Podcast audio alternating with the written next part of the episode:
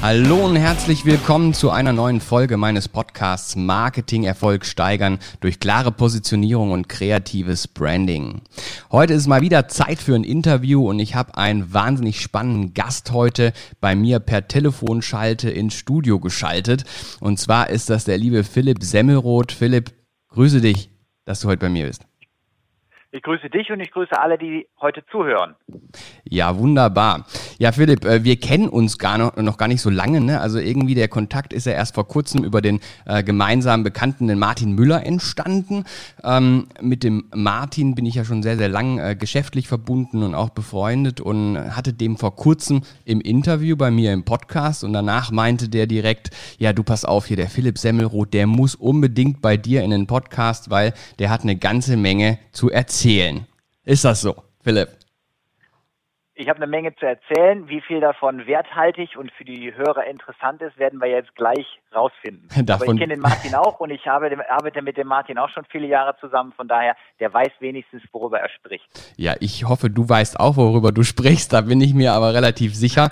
äh, Philipp, äh, ganz kurz, du bist ja äh, ein Tausendsasser. Ne? Du bist Unternehmer, äh, hast dein Unternehmen verkauft, du bist äh, Experte in Sachen Vertrieb und Performance, du bist Keynote-Speaker, hast tolle Bücher geschrieben, aber vor allem bist du Praktiker und sagst ja oder lebst du nach einem Motto, Umsatz kommt von Umsätzen und äh, genau das teile ich eben auch und deswegen finde ich es so spannend, dass du hier bei uns bist. Ich möchte dich nochmal ganz, ganz herzlich grüßen. Ja, danke. So, ähm, Vielleicht stellst du dich am besten aber selbst vor. Wir haben hier bei uns im Podcast immer äh, so die Wer, was, Wunsch, Wow Methodik, um äh, den Interviewgast vorzustellen. Das macht er aber selber. Deswegen äh, sag doch einfach mal ganz kurz, wer bist du? Äh, gerne auch persönlich. Was machst du beruflich? Wie ist deine aktuelle Position in Sachen äh, Business? Und was ist der größte Wunsch, den du an die Zukunft richten könntest? Und vor allem das große Wow. Was ist das Krasseste, was du in deinem Leben so gemacht hast? Wir sind gespannt. Also mein Name ist Philipp Semmelroth. Ich steigere die Performance von Verkäufern und Vertriebsteams garantiert und helfe Unternehmern aus dem Tagesgeschäft auszusteigen. Das hat ein bisschen mit meiner Historie zu tun. Ich habe mit 18 ein Unternehmen gegründet, mit 19 Abitur gemacht, dann, weil meine Eltern das wollten, noch studiert, parallel die Firma so ein bisschen entwickelt, dann irgendwann groß gemacht, immer mehr Mitarbeiter eingestellt und dann die Firma verkauft. Und bevor ich die Firma verkaufen konnte, habe ich mich halt mit den Themen Marketing, Branding, Selbstvermarktung und so weiter auseinandergesetzt und eben auch den Ausstieg aus dem Tagesgeschäft geschafft, weil eine Firma, die den Chef vor Ort erfordert, ist im Ende des Tages nichts wert. Das ist kein Unternehmen, das ist ein Job und den kann man nicht verkaufen. Und von daher habe ich da sehr viele äh, Systematiken entwickelt, wie man das optimieren kann. Und das ist das, worüber ich heute auch meine Vorträge halte. Eine der krassesten Erfahrungen in meinem Leben war sicherlich die Tatsache, mein Unternehmen zu verkaufen, Parallel dazu vielleicht die Geburt meines Sohnes und auch solche Dinge wie über glühende Holzkohle laufen oder einen Fallschirmsprung trotz Höhenangst zu machen, weil ich halt immer wieder gerne Grenzen verschiebe. Sowohl meine eigenen als auch die von denjenigen, mit denen ich auch vielleicht im Coaching oder so zusammenarbeite. Und privat, ich bin 41 Jahre alt, wohne in Leverkusen, ich habe sieben Grills, ich habe mich bewusst gegen vegane Ernährung entschieden und äh, verbringe viel Zeit gerne in der Nähe von Feuer. Okay, ein Traum. Du hast sieben Grills. Das wusste ich ja, ja ich gar nicht. Grills. Ich habe, ich habe so ein, so ein Eck, also so ein Keramikgrill. Ich habe verschiedene Gasgrills. Ich habe so einen größeren Grill mit Drehspieß, wenn man mal eine Gans machen möchte. Ich habe so einen 800 Grad Grill und, und, und natürlich einen klassischen äh, Kohlegrill und so weiter. Also ich grille gerne und ich grille auch Fisch, ich grille auch Gemüse, ich grille auch äh, Kartoffeln und all so Sachen. Und wenn man mehrere Sachen gleichzeitig machen will, ist es halt von Vorteil, wenn man mehrere Grills hat, weil man dann mit den Temperaturzonen besser jonglieren kann. Ich kann das absolut nachvollziehen. Ähm, ich bin ja leidenschaftlicher Griller und Barbecue-Fan und ja auch Herausgeber der Zeitschrift Meat In. Ähm, und äh, da sollten wir uns an anderer Stelle auf jeden Fall vielleicht nochmal bei einem lecker Steak äh, weiter unterhalten drüber, uns da ein bisschen austauschen das, das können wir sehr gerne machen.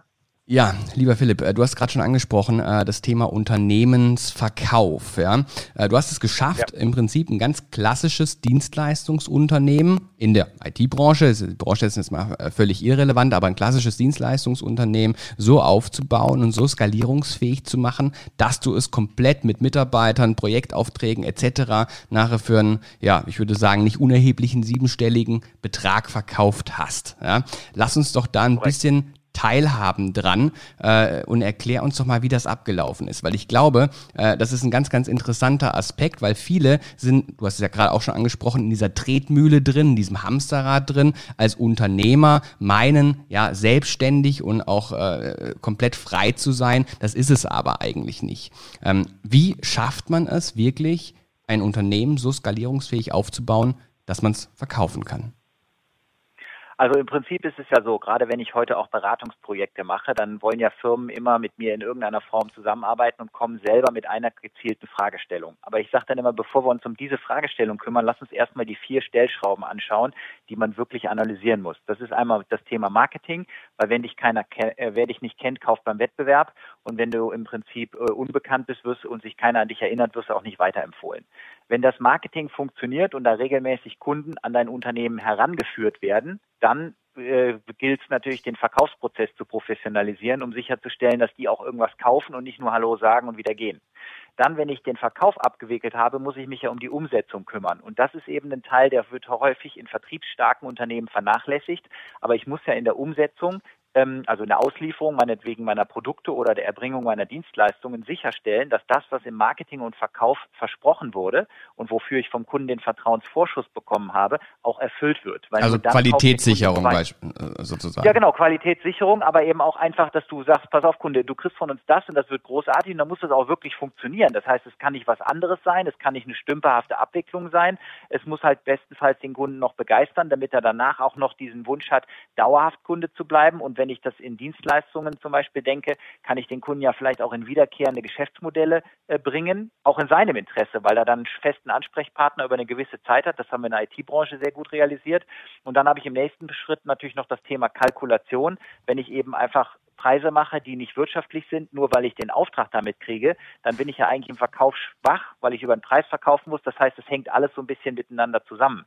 Aber für mich war es eben wichtig herauszufinden, was muss ich als Unternehmer tun, um erstmal vom Kunden wegzukommen, sprich Leute einzusetzen, die sich um das Abwickeln des operativen Geschäfts kümmern, das Unternehmen strategisch zu entwickeln und dann im Endeffekt vielleicht auch skalierbar zu machen. Und das sind so die einzelnen Schritte, über die wir gerne im Detail sprechen können, weil da sitzt wirklich der Hebel, um den Wert des Unternehmens zu steigern, aber eben auch die Wünsche des Unternehmers nach Freiheit, Flexibilität und vielleicht auch Planbarkeit und vor allen Dingen Profitabilität, ähm, naja, zu, zu benutzen oder zu schaffen.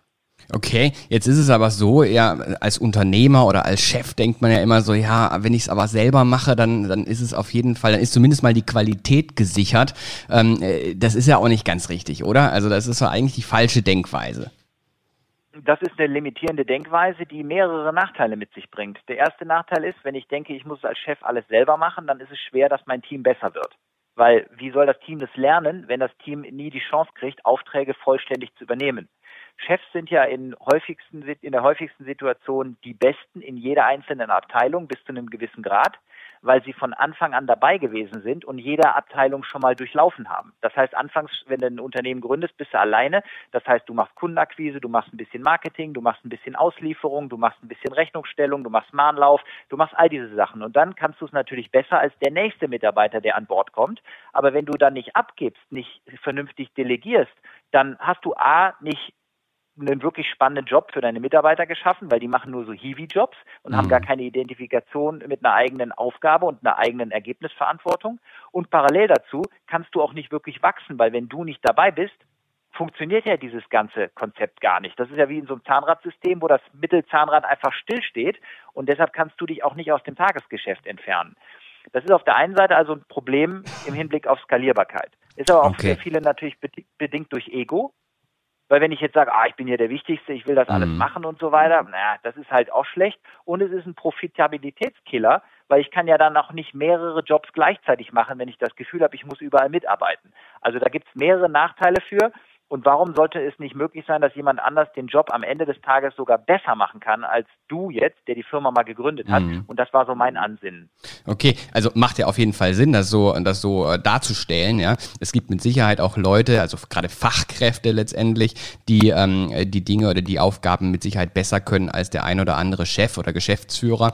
Äh, die Frage, die sich mir daraus stellt, ist so ein bisschen: Ist das nicht auch zu viel Verantwortung, die man dann abgibt? Ja, also auf auf Personen überträgt, die ja eigentlich gar nicht im Unternehmen beteiligt sind oder ich sag mal wirtschaftlich beteiligt sind, ähm, dass wenn der eine dann abwandert, plötzlich äh, ein Riesenloch und ein Riesenproblem entsteht. Das ist der Fall, wenn ich keine Standards und Prozesse habe. Das heißt, mhm. wenn ich jetzt im Prinzip Einzelaufgaben verteile, die ich in den Köpfen einzelner Personen verankere, wo ich sozusagen diese Know-how-Träger habe, ja. die dann, wenn sie das Unternehmen verlassen, das Know-how mitnehmen, dann habe ich natürlich ein Riesenproblem.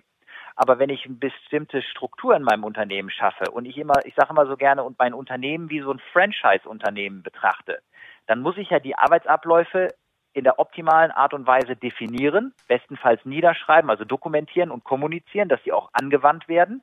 Und dann ist es doch so, wenn ich jetzt einen neuen Mitarbeiter habe, brauche ich nicht sagen, du fährst jetzt mal drei Monate mit dem Klaus, dem Bernd oder dem Moritz rum und guckst mhm. mal, wie der arbeitet, damit du das nachher auch machen kannst, sondern ich gebe dem so eine Art Mitarbeiterhandbuch und sage, das ist das für deinen Tätigkeitsbereich relevante Material, was du wissen musst. Guck dir das mal an und dann machst du es genauso, wie es da drin steht. Und dann habe ich im Prinzip natürlich eine schnellere Einarbeitung, eine höhere Effizienz und äh, bin im Prinzip ein bisschen unabhängiger von den Know-how-Trägern, weil wenn jetzt einer geht, dann ist ja das Wissen immer noch da. Ja. Nee, vollkommen nachvollziehbar. Äh, die Sache ist nur, kostet das nicht wahnsinnig viel Zeit, diese Standards zu definieren? Das kostet nicht nur verdammt viel Zeit, das kostet extrem viel Geld. Also wir haben dafür äh, fast sechsstellig Geld ausgegeben, um das wow. intern mal zu dokumentieren. Das weiß ich deshalb, weil wir haben intern die Zeiten einfach erfasst und ich habe die dann entsprechend mal nachkalkuliert, weil Lohnkosten und so weiter kann ich ja nachschauen. Ja. Aber das ist ja auch genau dieser Wettbewerbsvorteil, der sich dann daraus für uns ergeben hat. Und Leute, die heute mit mir zusammenarbeiten, für die ich sowas begleite, die sparen natürlich Zeit, weil wenn das das erste Mal macht, dauert es ja alles viel, viel länger. Wenn du jetzt sagst, Semro, du hast es ja schon hingekriegt, sag mir, wie es geht, dann mhm. kann man ja die Abkürzung nehmen. Aber zurück zu deiner Ursprungsidee, ja, es kostet Zeit, es kostet Geld, aber das ist im Prinzip wie Seminare, das ist genau wie wenn man mhm. jetzt irgendwelches Intellectual, äh, Intellectual Property, wie es in Englisch heißt, herstellt. Das ist ja ein tatsächlicher Mehrwert, der eben auch ja, zum Unternehmenswert wird, weil das Definitiv. lässt sich auch nicht mal eben so einfach kopieren, weil das ist ja eine individuell auf deine äh, Zielgruppe und auf deine gewünschte Arbeitsweise zugeschnittene Methode. Und wenn die richtig gut funktioniert, dann kriegst du das ein Vielfaches bezahlt. Das heißt, ich habe das richtig verstanden. Du hilfst Unternehmen letztendlich aber auch genau dabei, diese Prozesse zu definieren. Ja, es ist so, ich habe tatsächlich ja zwei Bücher geschrieben und ein drittes ist gerade in der Mache, aber die Situation ist, Leute lesen das Buch, sagen, hör mal, das klingt so, wie ich das gerne hätte, kannst du mir helfen? Und daraus entstehen dann häufig irgendwelche Jobs, die dann zur Zusammenarbeit führen. Manchmal starte ich auch erstmal mit einer vertrieblichen Optimierung und dann sage ich, hör mal Leute, jetzt wisst ihr zwar, wie ihr verkauft, aber der Prozess dahinter ist doch Mist. Lasst uns doch mal überlegen, wie wir das alles optimieren und dann baut sich da automatisch eine Zusammenarbeit drauf, äh, drauf aus. Aber es gibt nichts Besseres als Prozesse, weil gerade im Dienstleistungsbereich habe ich doch diese ganz hohe Abhängigkeit von Personen. Es kann doch nicht sein, ja. dass wenn ich meinetwegen jetzt eine Agentur bin oder also im Marketing bin oder sowas und ich mache jetzt für einen Kunden eine Werbekampagne, dann gibt es zwar einen inhaltlichen Unterschied, weil der eine Kunde hat das Produkt, der andere hat das, der eine hat die Zielgruppe, der andere hat die Zielgruppe, aber es gibt doch intern gewisse Dinge, die sich immer wiederholen. Und die, die sich immer wiederholen, die müssen doch von allen Mitarbeitern in der gleichen Geschwindigkeit, mit der gleichen Präzision, mit dem gleichen Ergebnis erbracht werden, sonst mache ich mich doch auch abhängig von einzelnen Playern und kann meine Ressourcen nicht mehr so effektiv einsetzen, weil die Kunden später sagen, ich will den Job nur dann Ihnen geben, wenn das von ABC betreut wird. Mm. Weil nur der das so macht, wie ich mir das vorstelle. Und das ist doch grausam. Das muss doch auch so nicht sein. Das Kundenerlebnis muss doch immer gleich sein, egal wer es erbringt. Das ist viel Arbeit, aber wenn man das sicherstellt, dann weiß man doch auch vorher beim Verkauf schon, was hinten rauskommt. Ich weiß absolut, von was du sprichst, weil äh, ich sag mal, ich bin ja bei mir auch in einem Dienstleistungsunternehmen. Ne? Also die Agentur an sich ist ja, ja letztendlich auch ein klassisches Dienstleistungsunternehmen.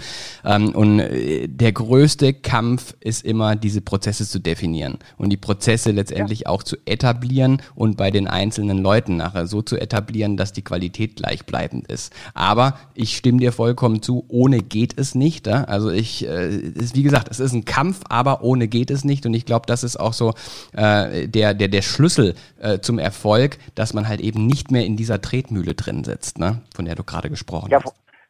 Vor allen Dingen, es geht dann, es gibt dann, wenn man das, wenn man wirklich weiß, was man macht, wenn man weiß, wer gebraucht wird, wie lange diese Arbeit dauert, wie die inhaltlich abläuft und so weiter, dann kann ich ja, weil ja alles klar ist, Festpreise anbieten. Und Festpreise erlauben mir, zusätzliche Margen zu generieren, weil Festpreise nehmen dem Kunden ein gewisses Risiko. Dafür kann ich es ein bisschen teurer mhm. anbieten, weil wir teilen uns im Prinzip diesen äh, Mehrwert.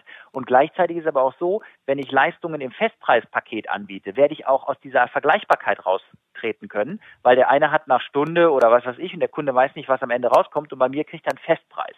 Und das sind einfach alles Vorteile, die sich hinten raus ergeben, ähm, die man, die man als Bonus oder als als, als, weiß ich nicht, als Geschenk bekommt, wenn man sich einmal diese Arbeit gemacht hat. Und das Schöne ist ja auch, das hast du eben angesprochen von wegen Know-how-Träger wandern ab und so weiter. Wenn man richtig gut arbeitet, wenn man Mitarbeitern Verantwortung überträgt, wenn man Mitarbeiter auch identifikationstechnisch so einbindet, dass man denen sagt, du bist hier nicht nur ein Hiwi, sondern du machst hier richtig wertvolle Arbeit, dann laufen die auch nicht weg. Ja, entsteht auch Motivation, Geld, Wertschätzung etc. Genau. Ne? Dann identifizieren Sie sich doch mit der Firma am Schluss, auch wenn Sie wirtschaftlich nicht beteiligt sind, aber Sie sind emotional beteiligt und das ist mhm. auch viel mehr wert. Denn wie viele Vorstände sind wirtschaftlich beteiligt über Aktienoptionen und so weiter, aber emotional schon in der nächsten Firma? Definitiv. Aber im Mittelstand kann man, kann man das anders machen. Und diese Chancen sollte man auf jeden Fall nutzen. Definitiv. Ich äh, bin da ganz klar dafür, diese Chancen zu nutzen. Ähm, auch an euch da draußen, äh, nutzt diese Chancen und wenn ihr da Fragen zu habt, fragt den Philipp. Äh, der kann euch mit Sicherheit da viele, viele Tipps geben. Ähm, Philipp, jetzt hast du aber vorhin gesagt, äh, Performance garantiert. Ähm, ja. Wie kann ich das verstehen? Du kannst ja nicht die Performance garantieren. Nein, es ist aber so, ich kann mir natürlich angucken, wenn jetzt jemand mit mir zusammenarbeitet, kann ich dem überhaupt helfen? Wenn der jetzt beispielsweise in der Ausgangssituation zu mir kommt, dann machen wir ja so eine Analyse, checken mal, was sind eigentlich so die Engpässe im Vertrieb und so weiter, wo hapert's denn? Und dann gibt's ja Stellschrauben, an denen man drehen kann. Und der Kunde muss natürlich eine gewisse Zuarbeit leisten. Wenn ich aber sehe, der Kunde wird das niemals tun, weil er überhaupt keinen Sinn für Verkauf hat, keinen Sinn für Marketing hat, den das auch alles nicht wirklich interessiert, würde ich den Job gar nicht übernehmen, weil ich sage immer, der Semmelrot kostet kein Geld, der Semmelrot bringt Geld. Das heißt, ich muss mich ja über die Zusammenarbeit mit dem Kunden mindestens mal selber refinanzieren, bestenfalls dafür sorgen, dass der Kunde perspektivisch deutlich mehr Geld durch die Zusammenarbeit von, mit mir bekommt, weil er die Sachen eben regelmäßig umsetzt. Wenn ich aber vorher schon sehe, das kann ich nicht liefern, ist das ja ein Job, den ich gar nicht übernehme, weil was soll denn da, was soll da am Schluss bei rauskommen? Dann habe ich einen unzufriedenen Kunden, das hilft ja niemandem. Okay. Und hier ist es, und hier ist es halt aber auch einfach so, dass zum Beispiel, wir haben in meiner Firma Beratungsprozesse komplett abgerechnet. Das heißt vom Erstgespräch über, wir haben auch keine, keine gratis Angebote erstellt und so weiter. Und das ist ja leider immer noch nicht die Regel. Es gibt ganz viele Unternehmen da draußen, die bringen immer noch äh, ganz viel Zeit beim Kunden ein, machen das alles für lau und wissen nach zehn Terminen äh, bei größeren Sachen und bei zwei Terminen in kleineren Sachen immer noch nicht, ob sie den Auftrag kriegen oder nicht. Und wenn die sich von mir beraten lassen, ich ihnen zeige, wie man Beratungen abrechnet, dann haben sie automatisch schon bessere Performance. Das, das kann ja gar nicht schlechter werden. Und was auch schön ist, wenn der Kunde für die Erstberatung schon bezahlt, ist die Wahrscheinlichkeit, dass du die Folgeaufträge kriegst, viel höher, weil der Kunde ist bereits committed. Mhm. Also es gibt viele Stellschrauben, an denen man drehen kann. Aber ich gucke mir halt auch die Kunden, mit denen ich zusammenarbeite, sehr gut an, weil das klingt jetzt ein bisschen blöd, aber wenn du so ein Unternehmen verkauft hast, dann bist du ja irgendwann auch in so einem Level unterwegs, wo du sagst, ich weiß, was ich kann und B, ich muss nicht mehr jeden Auftrag annehmen, mhm. weil ich kann meine, ich sag mal, meine Kosten auch so decken und dann machst du halt die Sachen, wo du richtig auch einen Hebel siehst. Ja. Ja, nee, das macht ja auch Sinn. Dann kann ich, das ja, das macht ja auch Sinn. Anschluss alle mehr zufrieden. Definitiv, also sich die Kunden da entsprechend auszusuchen, ähm, äh, nach, der, nach der potenziellen Performance beziehungsweise nach dem potenziellen Erfolg ist natürlich äh, super äh, toll. Ähm, jetzt ist aber trotzdem so dieser, dieser Aspekt, welche kann man, kann man sagen, welche Unternehmen das sind, die da letztendlich deine potenziellen Kunden sind? Oder kann man das so pauschal also, nicht also, sagen? Also ich sag mal so, ich habe natürlich äh, eine Menge Kunden im IT-Bereich, einfach weil ich in der IT so lange Jahre unterwegs war mit meiner IT-Firma. Ich habe auf größeren Konferenzen Vorträge gehalten, so dass ich da eine gewisse Sichtbarkeit hatte und darüber dann natürlich auch irgendwelche Anfragen kamen. Die verfolgen mich dann in Anführungsstrichen, kaufen mein Buch, sagen, okay, jetzt will ich es mal von dem hören. Und ich habe ja auch gute Success Stories da geliefert. Ich habe Leute auf so offenen Veranstaltungen, hier gibt es ein paar Referenzfälle, da habe ich die für 349 Euro, das war so ein Seminarpreis, äh, einen ganzen Tag mit, einer, mit einem Impuls zu einer Strategie ähm, versorgt und mhm. ich kriege immer so Infos, hey, mit diesem Impuls habe ich schon 300, äh, sorry, äh, 48.000 Euro verdient, wir sind jetzt bei 60.000 Euro und wenn man mal die Prozente davon ausrechnet, äh, ja. dann ist der ROI natürlich gigantisch. Aber ich habe zum Beispiel auch Kunden in der Pharmaindustrie, ich habe Kunden in der Kalkindustrie, wo ich den Außendienst trainiere oder beispielsweise den Technical Sales Bereich trainiere. Das ist ja auch ein Thema, was in deinem Bereich ähm, definitiv eine ganz große Rolle spielt. Ja. Das Thema Selbstvermarktung von Experten, gerade vielleicht mit einem technischen oder einem fachlichen Background, weil wenn die sich besser verkaufen könnten und wollten, das ist ja häufig beides nicht gegeben, dann würden die ja auch nicht nur ihre Einkommenschancen steigern, sondern auch ihre Verkaufbarkeit fördern. Und ähm, das sind halt einfach Sachen. Das heißt, Leute, die in diesen äh, Bereichen unterwegs sind, und auf mich aufmerksam werden, die erkennen dann sehr schnell. Ich glaube, wir müssten mit dem mal noch ein paar Sachen mehr machen. Und gerade jetzt in der aktuellen Zeit ist das ja perfekt, weil wir mhm. ja über die kleinen Online-Calls sehr viel intensiver miteinander arbeiten können, als wenn du so klassische Tagesseminare veranstaltest. Nee, definitiv. Und ich sag mal so, wenn man äh, im Internet so ein bisschen stöbert und deinen Namen äh, googelt, dann äh, trifft man ja eigentlich nur auf positive Bewertungen. Äh, das hat man ja auch selten. Das heißt, das zeigt ja letztendlich, okay, ähm, da ist jemand da, der weiß, wovon er spricht. Vor allem, äh, was ich ja auch immer da draußen sage, ne? Leute, holt euch das Wissen von den Praktikern und nicht von irgendwelchen Professoren und Theoretikern, die selber noch nie ein Unternehmen gegründet haben. Ne? Weil, äh, ganz ehrlich, da draußen rennen so viele Unternehmer, Coaches und Business Business Coach äh, äh, rum letztendlich, die noch nicht ein einziges Unternehmen gegründet haben, außer ihre Beratungsunternehmen, was ich jetzt mal äh, beiseite lassen würde äh, und beraten dann Mittelstandsunternehmen, wie sie besser äh, performen können. Ne? Also halte ich nichts von. Deswegen, du bist der Mann das aus der Praxis. Also herzlichen Dank für die Blumen, aber das ist tatsächlich auch das, was ich immer so sehe, wenn man jetzt zum Beispiel mal so im, im Bereich Vertriebstrainings sich umschaut. Viele Leute, die Vertriebstrainings anbieten, haben in ihrer Vita irgendwie so eine Position als Key Accounter. Aber Key Accounter ist ja häufig einfach nur Bestandskundenverwaltung. Hm. Und wenn da in einem, wenn du in einem höheren äh, Level unterwegs bist, dann hast du auch größere Deals gemacht. Dann kannst du sagen, ich habe hier im Prinzip größere Budgets verwaltet und kannst sagen, ich habe die und die Vertriebserfahrung. Ja. Aber was ich den Leuten in meinem Fall immer anbiete, ist, ich sage, ihr kriegt von mir so eine Art bereichsübergreifende Kompetenz. Weil ich habe ja vom Marketing über die Ausführung, über die Personalführung, über die Unternehmensdenke und das Vermeiden von Transaktionskosten plus Vertriebsoptimierung, Systematisierung, alles praktisch in meinem Unternehmen über mehr als 20 Jahre nicht nur erst recherchiert und dann teilweise auch fehlerhaft umgesetzt, sondern nachher einen Weg gefunden, der richtig gut funktioniert hat. Sonst hätte die Bude ja keiner gekauft. Mhm. Und das ist im Prinzip das, was ich immer so anbiete. Ich sage, ich weiß nicht, was Ihr Problem ist. Es gibt nicht diese Lösung, drücken Sie da und dann ist das weg wie am Computer, ja. sondern jedes Problem ist individuell. Aber was ich anbiete, ist, dass ich wirklich tief in den Kontext einsteige und vielleicht auch einen Schritt weiter gehe als das, was der Kunde im ersten Schritt als sein Problem sieht. Weil der denkt, der hat ja seine Sicht der Dinge. Und wenn du das aber so als Außenstehender siehst, dann denkst du, nee, da gibt es ein ganz anderes Problem bei dir. Und äh, wenn der Kunde dafür offen ist, dann, dann sind da Ergebnisse möglich. Das ist einfach teilweise erstmal unvorstellbar. Vor allem macht Spaß wahrscheinlich auch, ne? wenn man dann diese Ergebnisse ja. äh, sieht und äh, den Erfolg sieht. Äh, auch das, das, was man dem Kunden beibringt ne? oder etabliert, dass das halt eben zum Erfolg führt, also gibt einem persönlich mit Sicherheit auch sehr, sehr gutes Gefühl. Ja, das ist der eine Punkt. Was für mich tatsächlich das größte Highlight ist, ist immer, wenn ich dann zum Beispiel nach einem Jahr oder nach, einem, nach zwei Jahren wieder eine Mail kriege und sagen, äh, Philipp, meistens bin ich ja irgendwann nach so einer Zusammenarbeit mit den Kunden per Du, Philipp, wir brauchen dich nochmal. Mhm. Weil dieses Wir brauchen dich nochmal ist ja der beste Qualitätsbeweis. Das war nicht nur am Anfang gut, das hat nicht nur Spaß gemacht, das hat auch im Nachgang irgendwie überzeugt, das überzeugt immer noch. Und wir glauben einfach, dass wir wieder an einem Level sind, wo wir von dir neue Impulse brauchen. Mhm. Deshalb, du hast recht, es gibt extrem viele gute Bewertungen im Internet und das muss man ja auch in Relation sehen, denn es gibt ja häufig eher Leute, die motiviert sind, schlechtes Zeug zu schreiben ganz und nur klar. ganz wenige schreiben was Gute. Aber wenn du schon viele Gute hast, dann musst du ja noch mit viel, viel mehr Menschen Kontakt gehabt haben. Also ja, das stimmt, da lege ich auch viel Wert drauf. Deshalb lehne ich auch manche Jobs ab, weil ich sagen würde, sorry, ich kann dir nicht helfen. Mhm. Äh, das, das macht ja hinten und vorne keinen Sinn, was du da tust.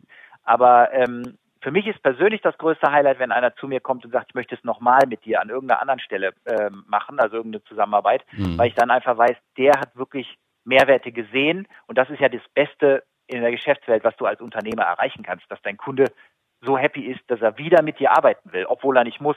Definitiv. Definitiv. Ähm, Philipp, eine Säule hast du vorhin gesagt, ganz am Anfang ist das Marketing. Ja? Jetzt hast du einmal das Thema ja. Selbstvermarktung. Da würde ich gerne später auf jeden Fall nochmal drauf zu sprechen kommen, auf diesen ganzen Part der Selbstvermarktung. Aber äh, das große Thema hier ja im Podcast ist ja das Thema Positionierung, das Thema Branding. Wie wichtig ja äh, ist für dich diese Klarheit im Rahmen der Positionierung und die Klarheit äh, im, letztendlich im eigenen Branding ähm, in dem Zusammenhang, dass Unternehmen erfolgreich sind? Da habe ich gemischte Antworten zu. Ich hole ein bisschen aus. Erstmal, was ist Branding? Branding ist aus meiner Sicht die Kontrolle über den Dialog nämlich über das, was Menschen über dich sagen, wenn du nicht im Raum bist. Und diese Message sollte man aktiv steuern. Das heißt also, wenn ich zum Beispiel irgendwo äh, nicht da bin und Leute unterhalten sich über mich, kann ich relativ sicher sagen, worüber die sprechen, weil das ist ja A, das, was ich immer nach außen lebe. Das ist ja im Branding entscheidend und das wäre so eine Komponente, über die es keine Diskussion gibt. Ich muss halt mit Agenturen wie mit dir und mit anderen, die in dem Bereich äh, professionell unterwegs sind, ein, eine Markenbotschaft schaffen, die Wiedererkennungswert schafft. Mhm. Da muss nicht jeder zu Wow sagen, das muss nicht jeder gut finden. Das beste Beispiel ist Apple die haben Hater und die haben halt auch ein paar Leute, das sind absolute Superfans. Wenige haben gar keine Meinung dazu. Und das finde ich ist halt einfach eine gute Erfolgsstrategie. Wenn du eine klare Botschaft hast, dann hast du eine gewisse Anziehungskraft auf einen Großteil von Menschen und du stößt ein paar andere ab.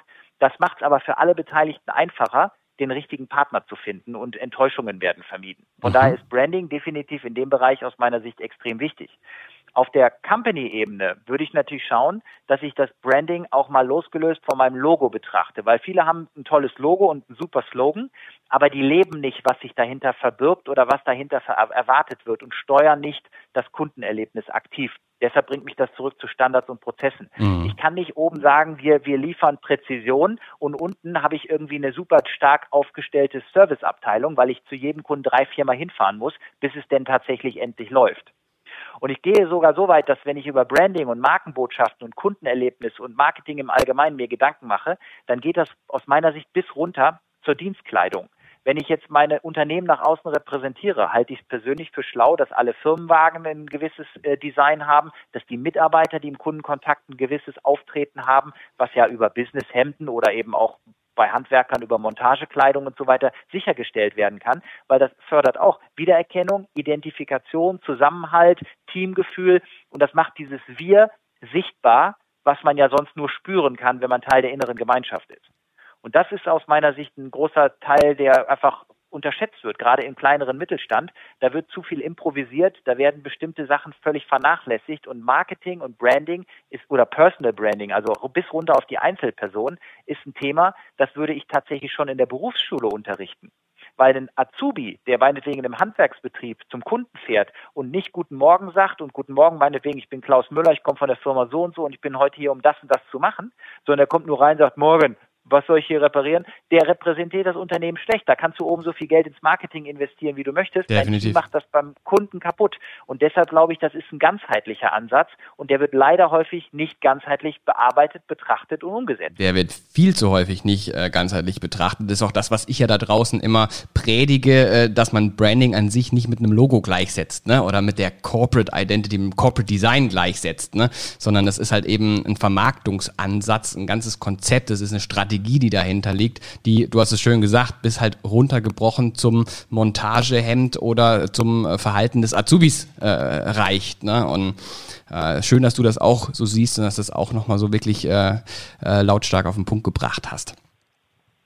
Ja, weil, weil das ist das, was ja viele auch in der, ich sage jetzt mal, bei größeren Organisationen in der Chefetage nicht mehr so richtig auf dem Schirm haben.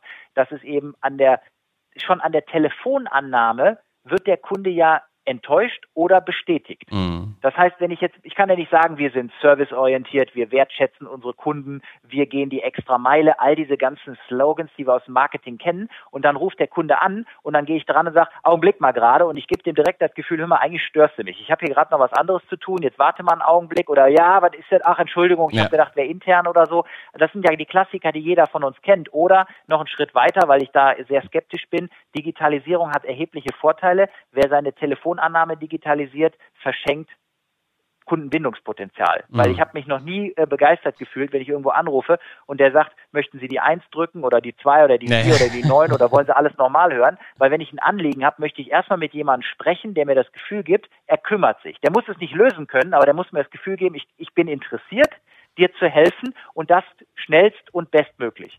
Aber das sind alles Sachen, die werden heute nicht äh, mehr berücksichtigt. Da wird aus Kostengründen irgendein Callcenter vorgeschaltet mhm. und die haben überhaupt von nichts eine Ahnung. Und ihr in euren Bereichen der Marketing, Branding Experten müsst den Kunden halt auch immer wieder sagen, Leute, das muss weitergehen als eine geile Webseite. Das Ganze drumherum muss durchdacht werden. Ja, das ist richtig.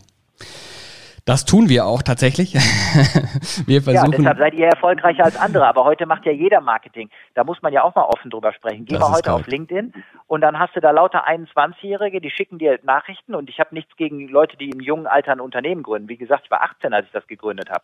Aber du kannst doch mit 18, 19, 20 nicht irgendwelche Geschäftsführer anschreiben und sagen, ich helfe ihnen, ihr Unternehmen äh, zu optimieren. Ja. Du, worüber willst du mit mir reden, wie man zu Hause auszieht? Das ist ja jetzt vielleicht nicht ausreichende Qualifikation. Aber heute ist jeder im Online-Marketing plötzlich ein Experte ja. und deshalb sind die Kunden so verunsichert. Und aber dann machen sie eben häufig gar nichts, anstatt zu überlegen, mhm. naja gut, die gibt es schon seit zehn Jahren, vielleicht spreche ich mal mit denen, denn ja. die haben das ein oder andere schon mitgemacht. Ich sag mal, das ist auch generell halt so, das ist für den Endkunden, ja, der sich ja überhaupt nicht auskennt, der Laie ist. Es ist völlig egal, ob das jetzt in unserem Bereich, also im Agenturbusiness ist oder in deinem Bereich im Coaching-Business ist, äh, der kann das ja überhaupt gar nicht mehr einschätzen. Ne? Das heißt, also vielleicht Botschaft nach da draußen, ja, ist, Leute, äh, informiert euch einfach über die Unternehmen. Informiert euch über denjenigen, den ihr äh, beauftragen wollt. Ne? Ähm, man kriegt bei den guten Leuten schon relativ schnell raus, äh, können die das, was die auch versprechen? Haben die da Erfahrung drin? Ähm, oder sind das irgendwelche Eintagsfliegen, die jetzt irgendwie da alle aufpoppen ähm, aufgrund von dem leichten Zugang über die Digitalisierung? Ne? Mehr kann ich da das auch ist, nicht das, zu sagen. Ja. Das ist der eine Impuls, wenn es jetzt um diesen Weg geht, aber gleichzeitig kann man den Impuls auch umdrehen.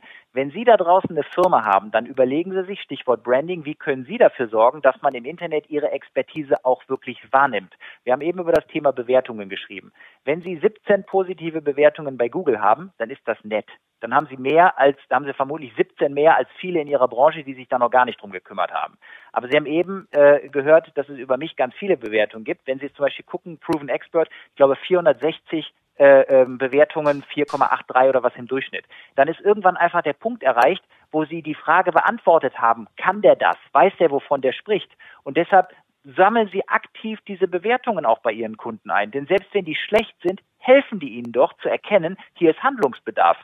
Ausblenden ist ja keine Lösung. Nee, das stimmt. Stellen Sie sich der Situation, sammeln Sie die, die äh, äh, Erfahrungen ein und gucken Sie, dass es einfach mehr werden. Und wenn Sie das aktiv da draußen sichtbar machen, dann sind Sie doch schon wieder im Vergleich mit anderen Anbietern besser aufgestellt. Und es kostet nichts. Vor allen Dingen, das darf man auch nicht unterschätzen, wenn ich einen Kunden dazu bringe, für mich Werbung zu machen, was ja durch Bewertungen auch passiert, der committet sich ja, zu anderen gegenüber zu sagen, die sind gut.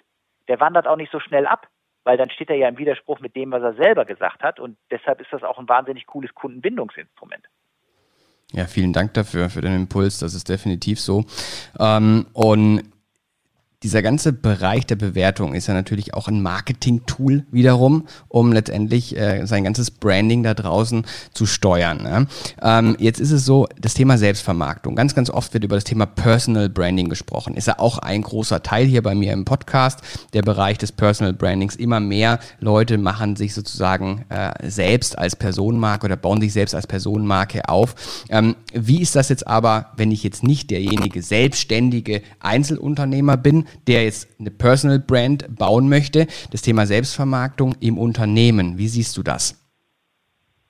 Ich glaube, Selbstvermarktung ist eine Thematik, die jeden angeht. Weil am Ende des Tages im privaten Umfeld habe ich automatisch keine Schwierigkeiten bei der Partnerwahl, wenn ich mich selber gut vermarkte. Wenn ich mich selber nicht sichtbar mache, wenn ich mich selber einfach nicht artikuliere, wenn ich selber irgendwie gar nicht auffalle, ja, dann werde ich auch niemanden kennenlernen. Das heißt also, das ist so eine Disziplin, genau wie Verkaufen, die ist in jeder Lebenslage von Vorteil.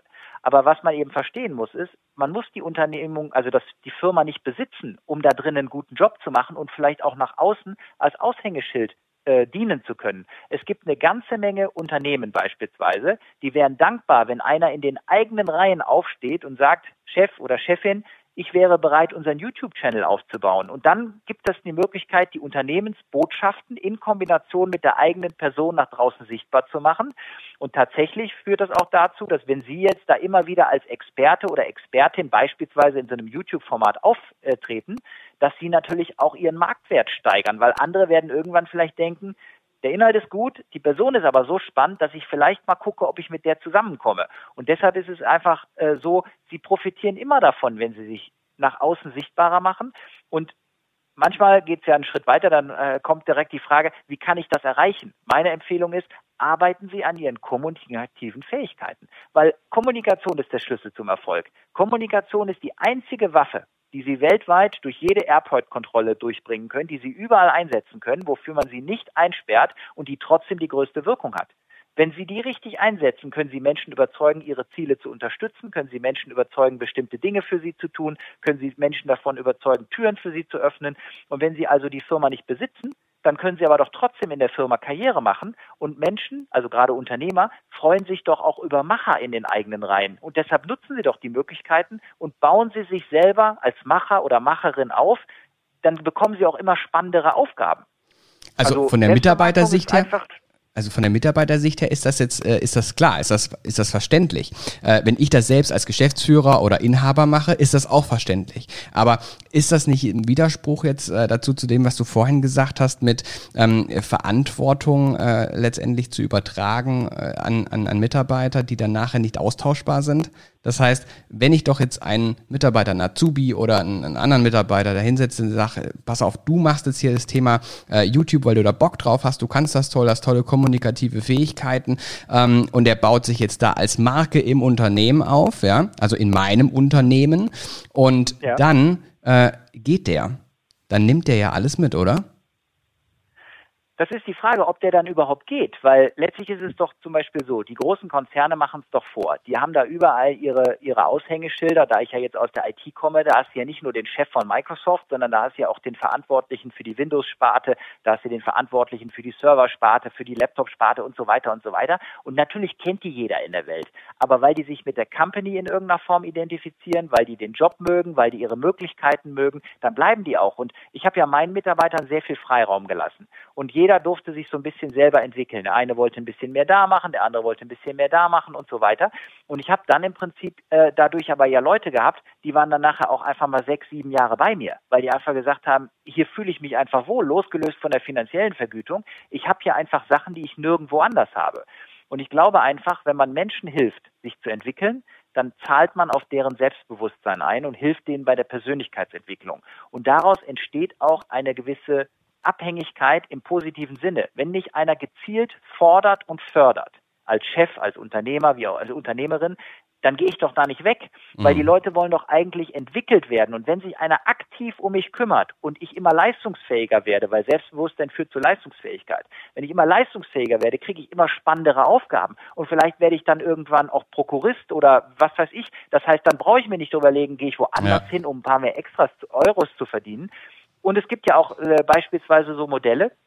Stell dir vor, du lernst jetzt wirklich gut so kommunikativ was zu machen. Dann kannst du doch auch zum Beispiel die Firma auf großen Veranstaltungen ähm, mal im Rahmen von so einem Sponsoring oder so vertreten, stellst dich mal einfach auf die Bühne, erzählst mal ein bisschen was über dein Unternehmen, schaltest dadurch neue Distributionskanäle frei, weil das ist ja auch für Vertrieb sehr sinnvoll. Und alleine dieser Ego-Boost da mal auf der Bühne zu stehen, der entschädigt dich daher dafür, dass du vielleicht woanders das Gefühl hast, du könntest ein paar mehr Euros verdienen, weil das Gesamtkonzept einfach besser stimmt.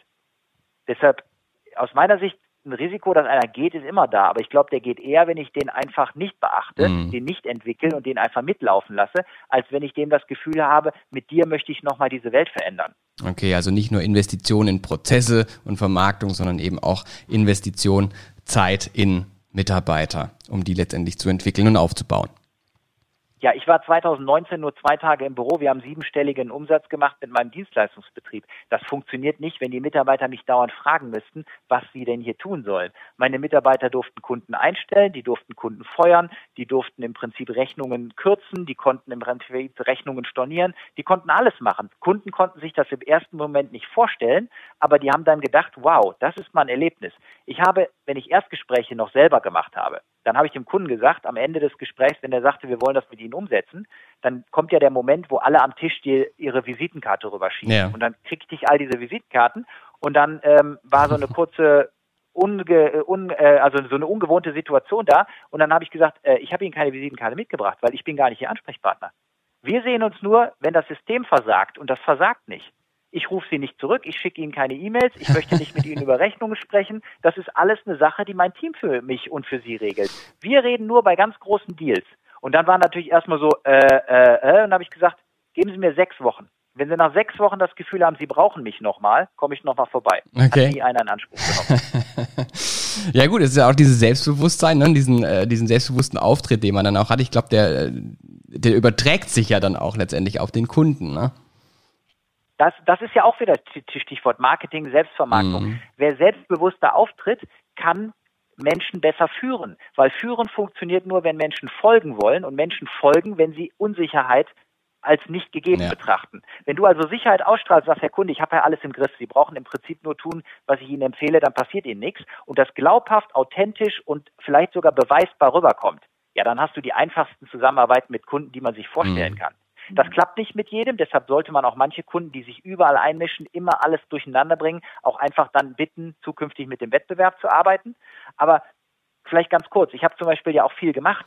Mein ein Mitarbeiter zum Beispiel, der hatte bei mir die Ausbildung beendet, dem, der war Techniker eigentlich von der Ausbildung her, dem habe ich gesagt, pass mal auf, ich mache aus dir einen Spitzenverkäufer.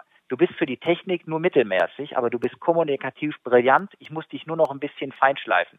Flieg bitte eine Woche mit mir in die USA. Ich möchte dir in New York zeigen, wie man mit Kunden umgeht. Ich möchte dir in Atlantic City zeigen, wie man mit einem Geschäftsmodell über verschiedene Marketing- und Inszenierungswege trotzdem Kunden anzieht, weil ja alle Casinos letztlich dasselbe machen, aber anders darstellen mhm. und deshalb jeder seinen Kundenkreis akquiriert und jeder einen anderen Preispunkt erreichen kann und so weiter. Und dann möchte ich mit dir noch nach Washington fliegen, weil ich dir da noch was anderes zeigen will. Und dann ist dieser Auszubildende mit mir eine Woche in die USA geflogen und der kam danach zurück und das war, der war nicht mehr wiederzuerkennen, weil das, was ich mit dem da an Training gemacht habe, das, das, das ist einfach nicht das, was ein normales Training ausmacht. Nee, das ist definitiv kein normales Training.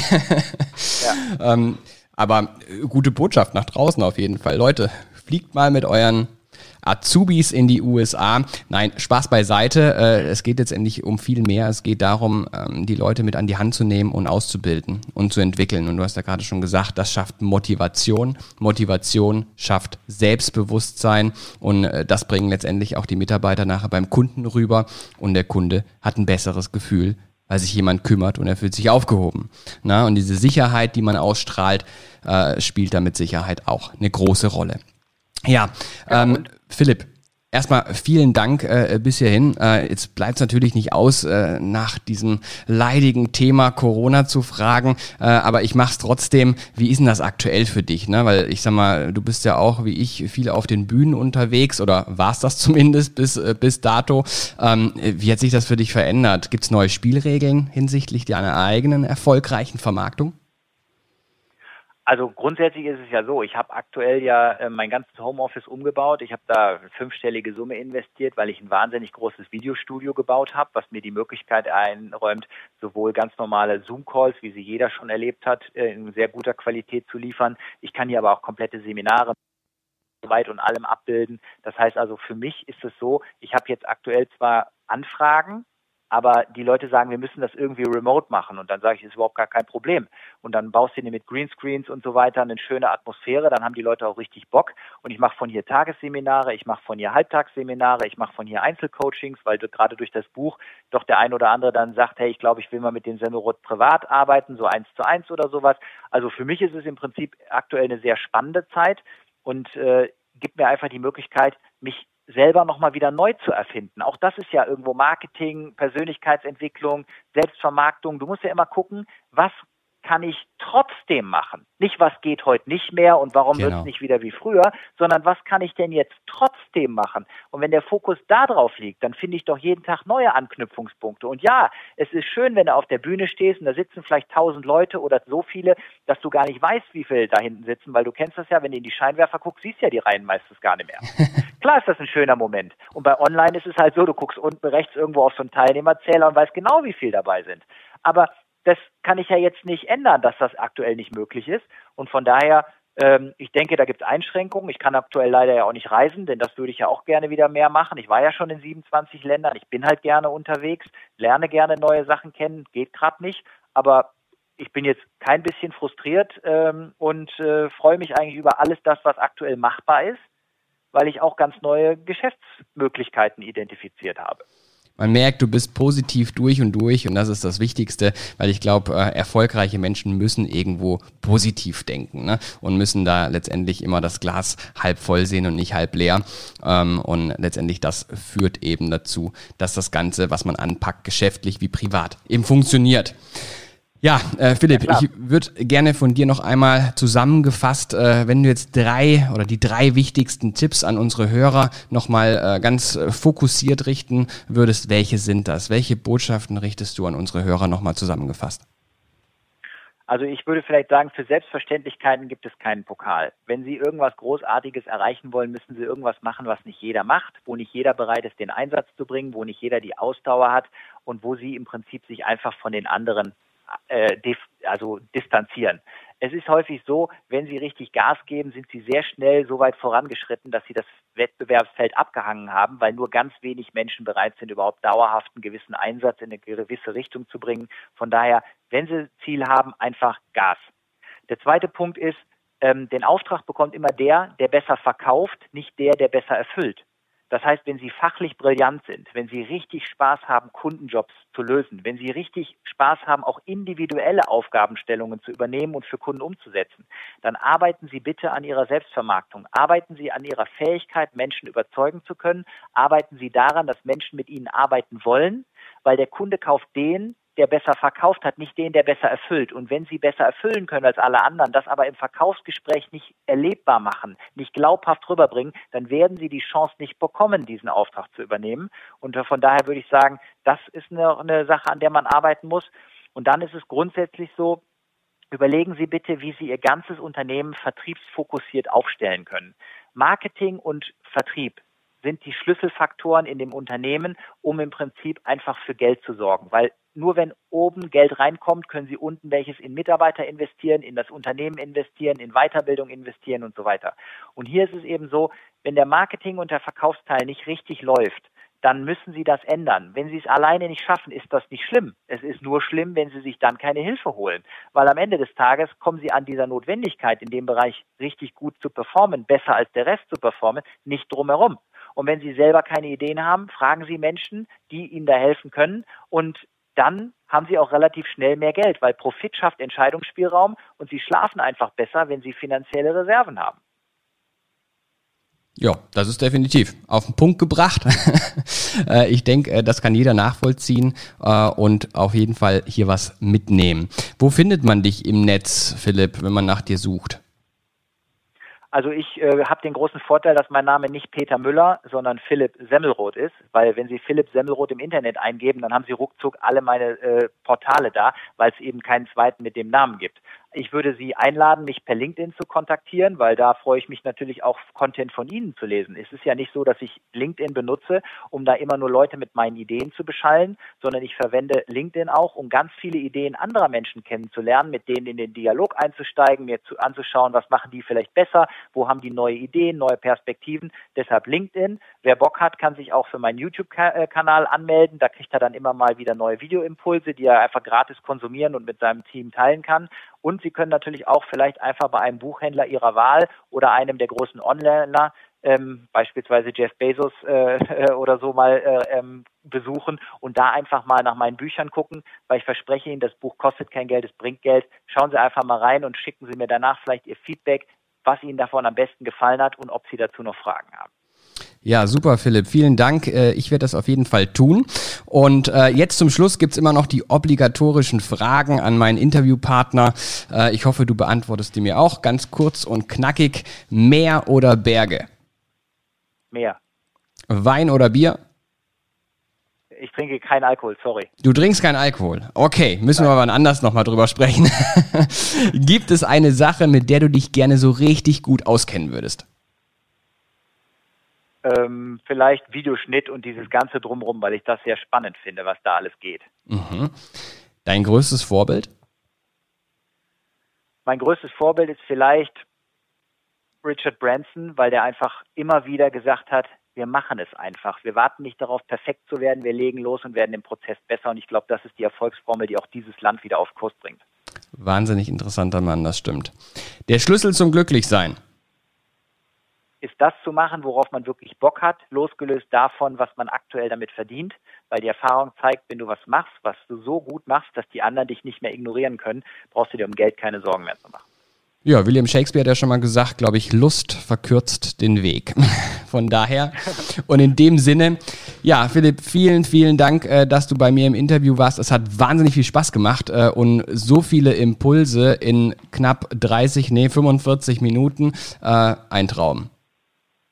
Ja, ich danke dir für diese Plattform. Ich hoffe, dass die Hörer ihre Zeit jetzt auch nicht bereuen, sondern sagen, das hat wirklich ein paar neue Ideen gebracht. Aber bitte, Umsatz kommt vom Umsetzen, nicht vom Zuhören. Machen Sie auch was damit.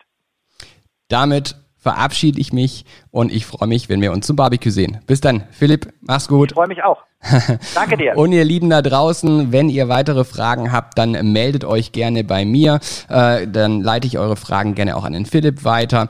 Ähm, zu den ganzen Sachen, Thema Branding etc. Wie marktet man sich selbst? Ne? Wie baue ich mein eigenes Personal Branding auf? Schreibt mir eine E-Mail an info at neueform.net oder ruft mich an in der Agentur. Besucht meine Internetseite www.neueform.net.